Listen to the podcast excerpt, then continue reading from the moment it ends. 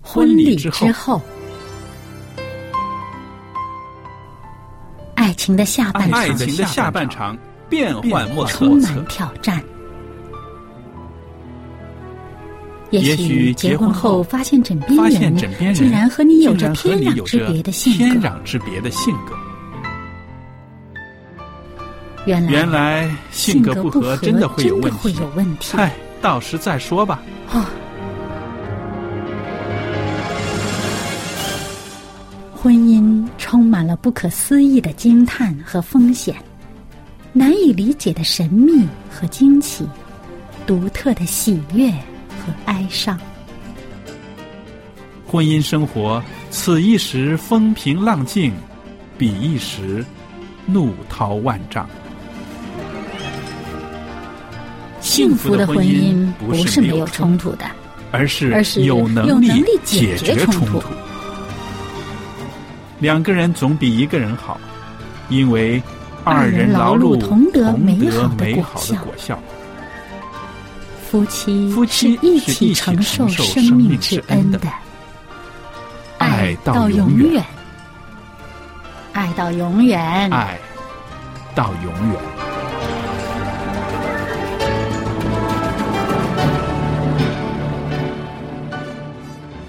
收音机旁边的听众朋友们，大家好，我是肖佳丽。您现在收听的是《婚礼之后》节目的周日版，佳丽在这儿向您问好，也祝福您。那么今天呢，我也特别的高兴有福牧师在我们的当中。福牧师您好，你好，各位听众好。那么我们上几次节目呢，一直是讲到《创世纪》二十四章里面一段既浪漫又美好的婚姻，是不是？以撒还有这个利百加的婚姻，从他们的这个婚姻上面呢，啊、这个我们看到了，呃，圣经里面对我们单身人士的一些提醒，对我们做家长的一些提醒。那今天我们继续再讲下去，好吧？好的，那我们今天讲一讲啊，就是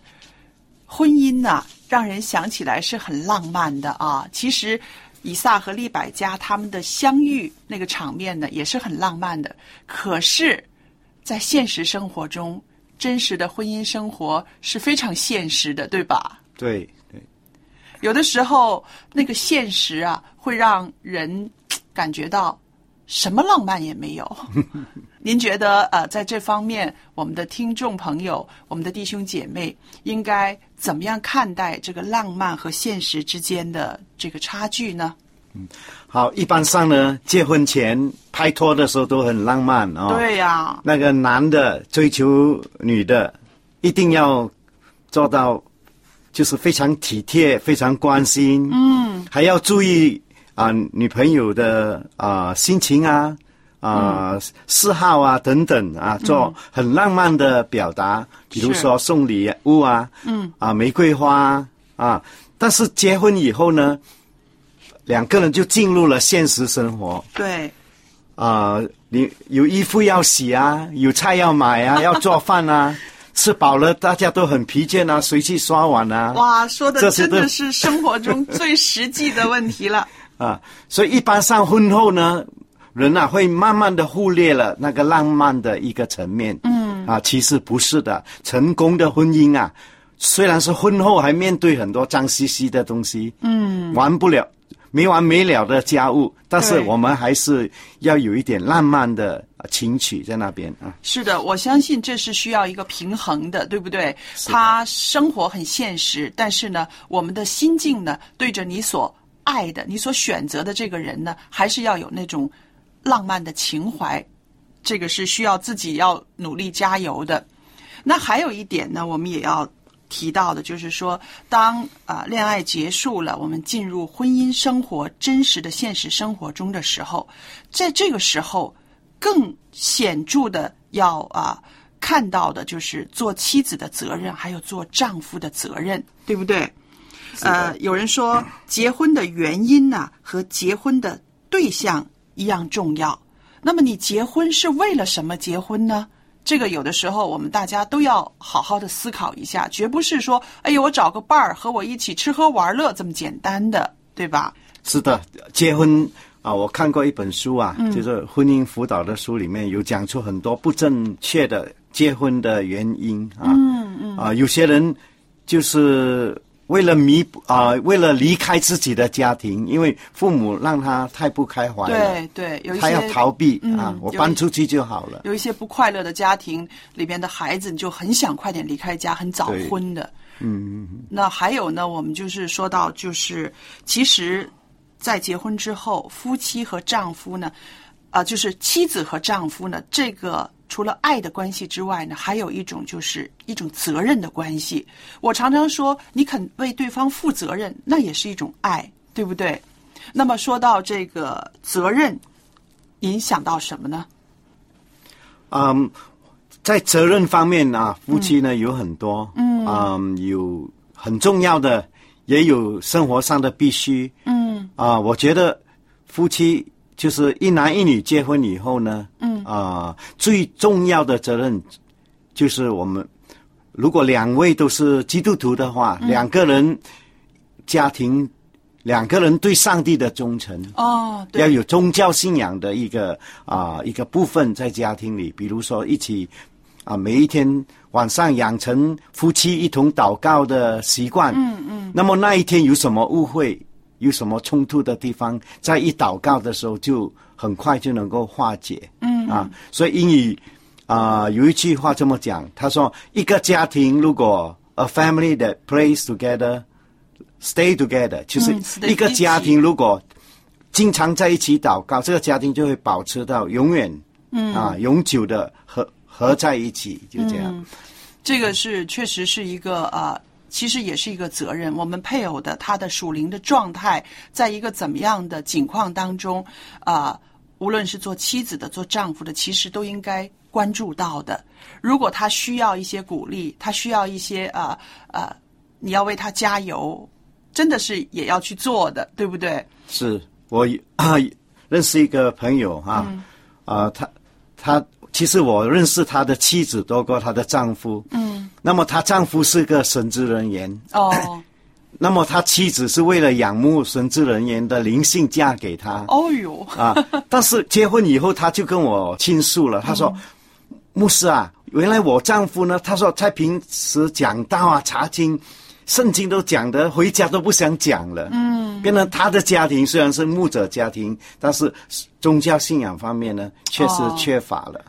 哇，您提的这个现实中的例子，我觉得真的有必要说出来。为什么呢？我知道在呃我们的教会里面呢，很多弟兄姐妹啊，无论是男性或者女性，他们在外边做工真的是很尽力、很尽责，可是回到家里就很疲倦了，往往呢就没有。能够有能力呢，在在家里面，在灵性上面关注到他们的伴侣了。是的，是的这个是啊、也是一个很好的提醒。如果啊，一个年轻人他找的一个对象是将来是一个传道人，或者是现在已经是一个传道人的时候，他的心里面是不是也应该有这方面的一个预备呢？一个准备呢？是的，嗯，我觉得一个，比如说啊、家里有一个是传道人，或者在教会工作的啊、传道人，家庭在一起聚会，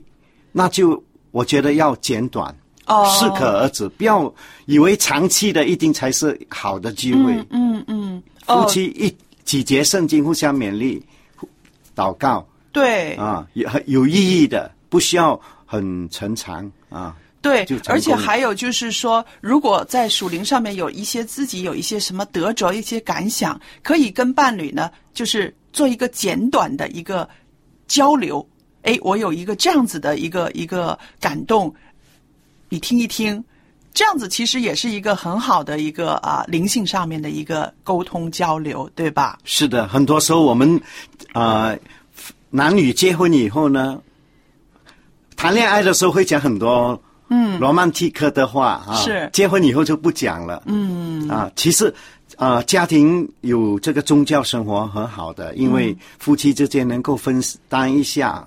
呃一天的遭遇。分享一下一天的喜乐，嗯，这是对夫妻沟通方面呢是非常重要。很多人是结婚以后就每天在讲啊、吃的、买的，嗯，这些很现实的东西、啊。还有一个呢，就是在婚后呢，我们啊、呃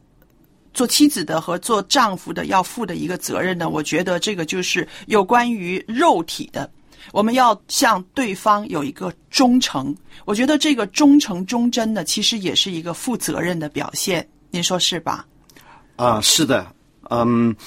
结婚以后啊，我们就是真的除他以外，嗯，除了我们的丈夫，除了我们的妻子以外，我们就不再做别的考虑。嗯，还有呢，我觉得一个很重要的一个忠诚啊，嗯，就是结婚的男人跟女人，啊，我以男人作为一个出发点来讲吧，嗯嗯就是我们绝对在跟异性的约会方面呢，嗯，要非常的谨慎啊，是，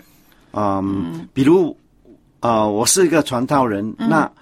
呃一般上去见一些女性同样年龄、差不多年龄的，我一定会跟师母嗯一起起去，对，甚至有一些啊、呃女性的查经工作呢，嗯我都交给师母去做、对，啊，因为。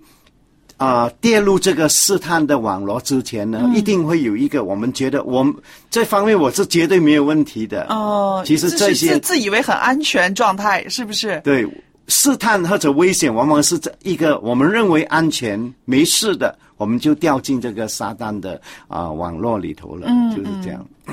其实我想啊，在教会里边呢，无论是不是传道人，有的时候呢，呃，我们做基信徒的话，我们也会喜欢向人传福音。向人传福音的时候呢，这个时候其实应该是夫妻同心合意的，一起去做这个圣功的，这个就可以避免呢，在啊啊、在与异性的接触上面呢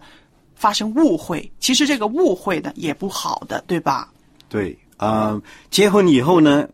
我们跟异性一定要保持一个距离，不要单独约会。嗯啊啊、就算要见面的话，我们的配偶一定要在啊、身旁。嗯啊，我啊、这是我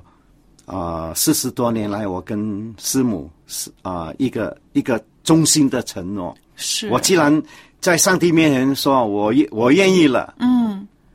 我必须要在行为上有一种这样的啊啊、承诺，嗯，的行为就是这样。对，我想现在的呃这个社会的呃潮流啊风气啊，让人越来越对这个关于性的这个观念呢，越来越看得太稀松平常了。越是在这样子的社会、这样子的潮流当中呢，基督徒的婚姻呢，越应该啊、呃在各方面呢都做一个美好的见证。那当然，我也知道每个人都是软弱的，非常软弱。我们现在，可是呢，啊，如果夫妻两个人可以同心合意，尤其是在面对啊社会上的这些个潮流，譬如这些个性的诱惑方面，夫妻同心合意的去抵抗的话，我觉得就是一种对彼此负责的一个表现了。对啊、有时候这甚至这个这种的忠诚呢，是要夫妻两个人彼此去承担。嗯，那么承担的来也要有一种的智慧。啊，我记得我的一个朋友啊，啊、他们出于爱心，有时候出于爱心也会做错的。是啊，对就是有一个从别个城市来到这边工作嗯的一个女孩，十八九岁，嗯，然后很可怜。后来夫妻就说啊，不如让这个女孩搬到家里面来住，哦，是好心的出发点，嗯好心的、啊。但是就其实呢，第一，就算你们关系美好，但是外面的人来说可能会讲一些的嗯啊、闲话，还有呢，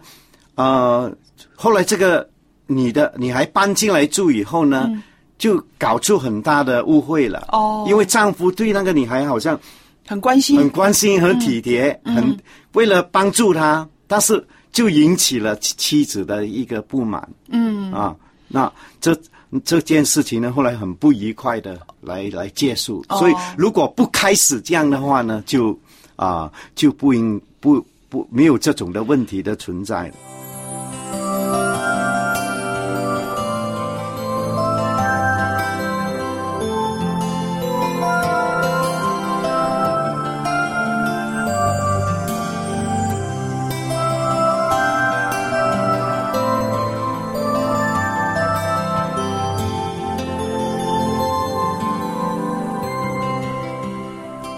那接着下来呢，我们谈谈就是在婚姻生活中呢，啊、妻子、丈夫不同的角色，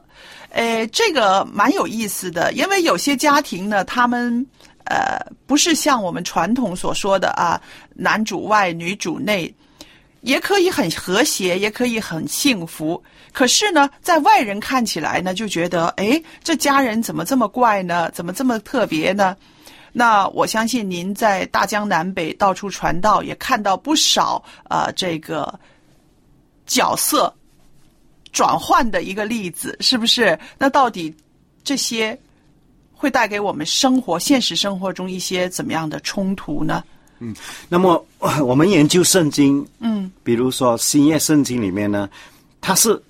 提倡到男女的身份对，平等的，对，男的不会说高高在上，嗯，啊压在女人的头上，不是嗯是的。但是他圣经呢有一个强调，就是男跟女他的角色是不不一对不样的一样的，对，啊，在一个啊、家庭里面，男的呢应该是那一个家庭的领领导，嗯，一个头，妻他是好像君王，妻子呢就是他的丞丞相，嗯，他的首相，相夫教子啊，，对，所以很重要就是啊、呃按照这新约圣经的这个概念呢，丈夫夫是一家的头，嗯，就好像耶稣基督呢是教会的啊、呃头一样，所以是在一个家庭里面呢，我们应该让丈夫做回那个啊、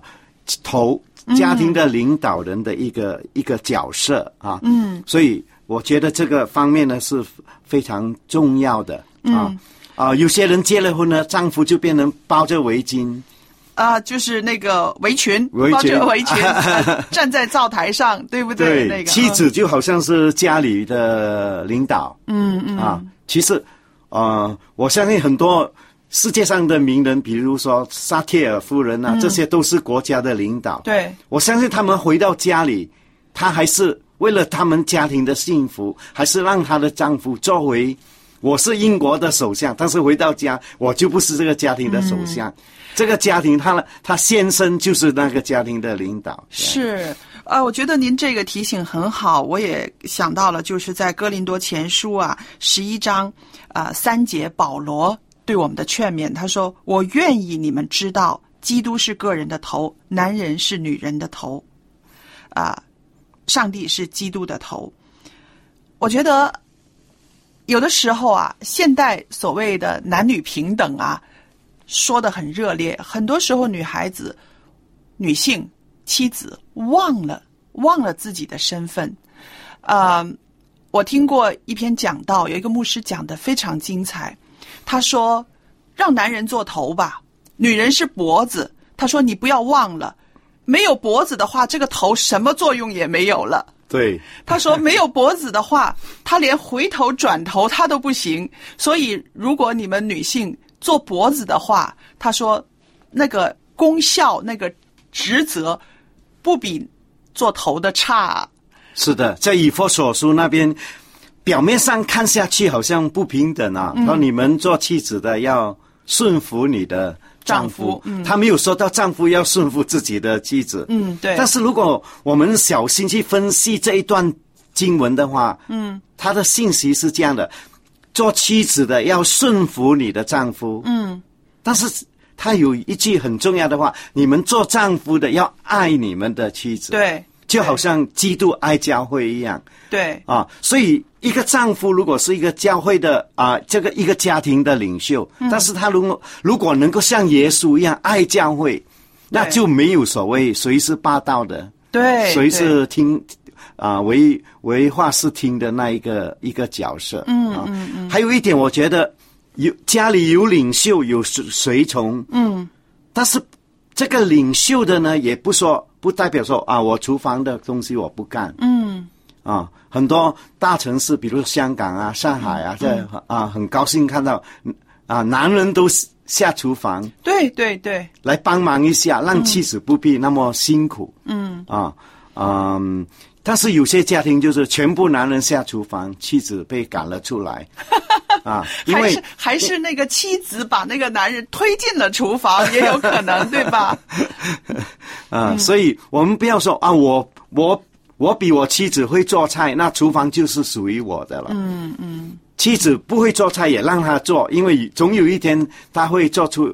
一些很好美味的菜来的嘛，对是不是？对不然你你一生人就包着围裙在厨房了。对对，所以呢，啊、这个在家庭里面不同的角色呢，也让家里面的一个生活状态呢是有一个平衡的作用，对不对？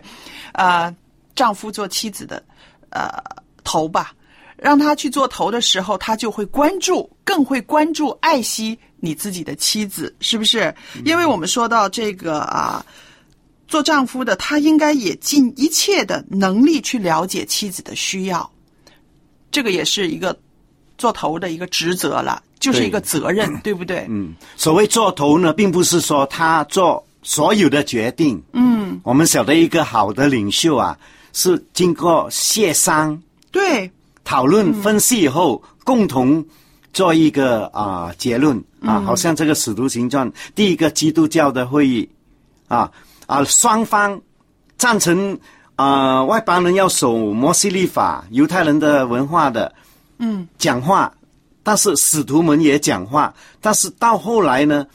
啊。讨论到一个阶段以后，那个使徒就做了一个结论，教会就服从了。嗯，哦，那么我们说到这个啊、呃现实生活里面啊、呃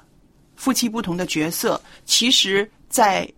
夫妻两个人的婚姻生活、性生活里面，他们也有不同的角色、不同的责任，对不对？那啊、福牧师，您在这方面可以跟我们分享一下，您在这个婚前辅导方面是怎么样跟这些个呃适婚年龄的青年人去谈到这一点的？对，呃，这个夫妻的性生活是婚前辅导的一个其中的一个项目啊。对，呃，其中一课呢就提到这个婚后的性生活，嗯，怎样去协调，嗯啊，嗯呃，就是尤其是在心理上，嗯。很多人以为性生活就是一个身体的一个行为，嗯，其实不是的。是真正的在这方面要满足呢，这个心理非常的重要，心灵方方面的动机、态度非常的重要。那么，在做一些年轻的婚前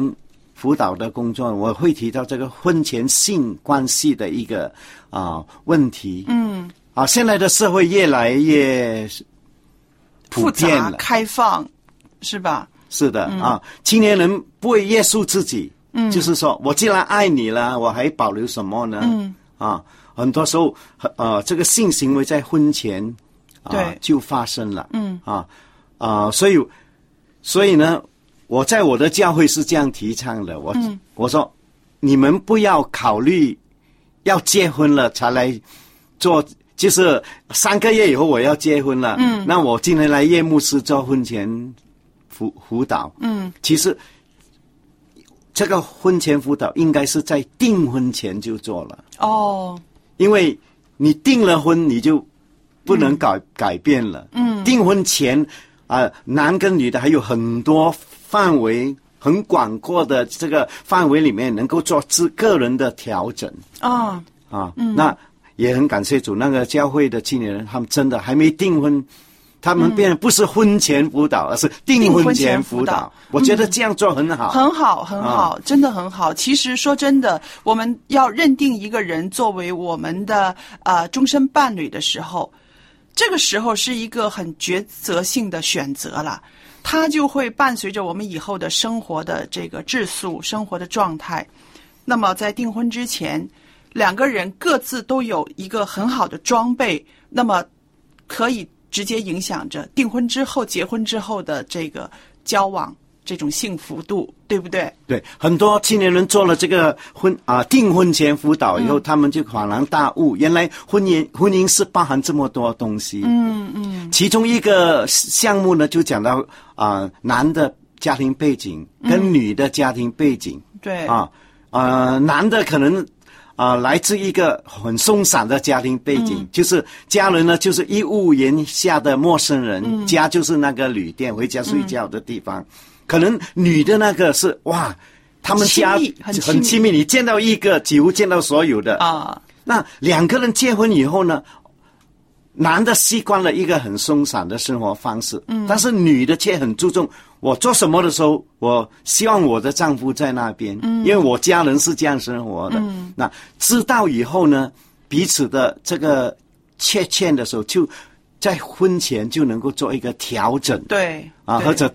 啊、新人两个人呢，在婚前去作为自己的一个定位，嗯，那就不需要结婚以后吵一番，然后才找到自己的定位了，嗯啊、啊，今天呢，真的是呃很有收获，尤其是您提到这个订婚之前就已经应该去辅导，其实这个呃接受辅导呢，确实需要的。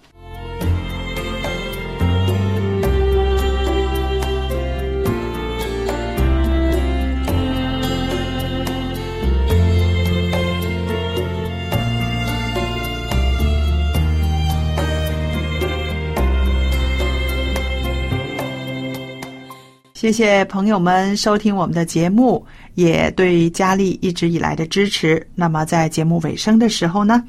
佳丽要把我的地址告诉大家，欢迎您写信给我，跟我们谈谈您收听我们节目的感想，对于您的生活、您的期待，可以跟我分享。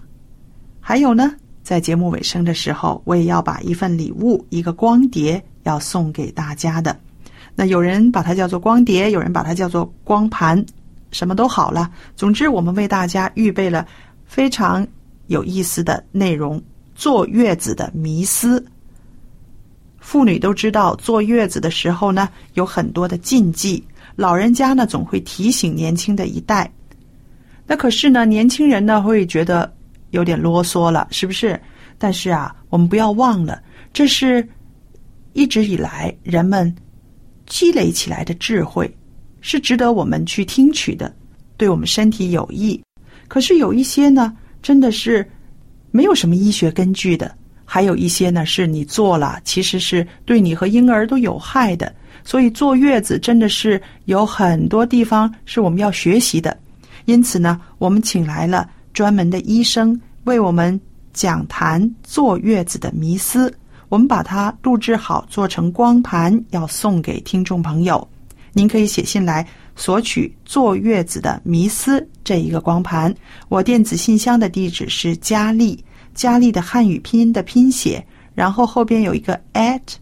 v o h c v o h c 点儿 c n，我就可以收到了。记得写清楚您索取《坐月子的迷思》这个光盘。好了，今天的节目就到这儿结束，谢谢您的收听，愿上帝赐福与您和您的家人，再见。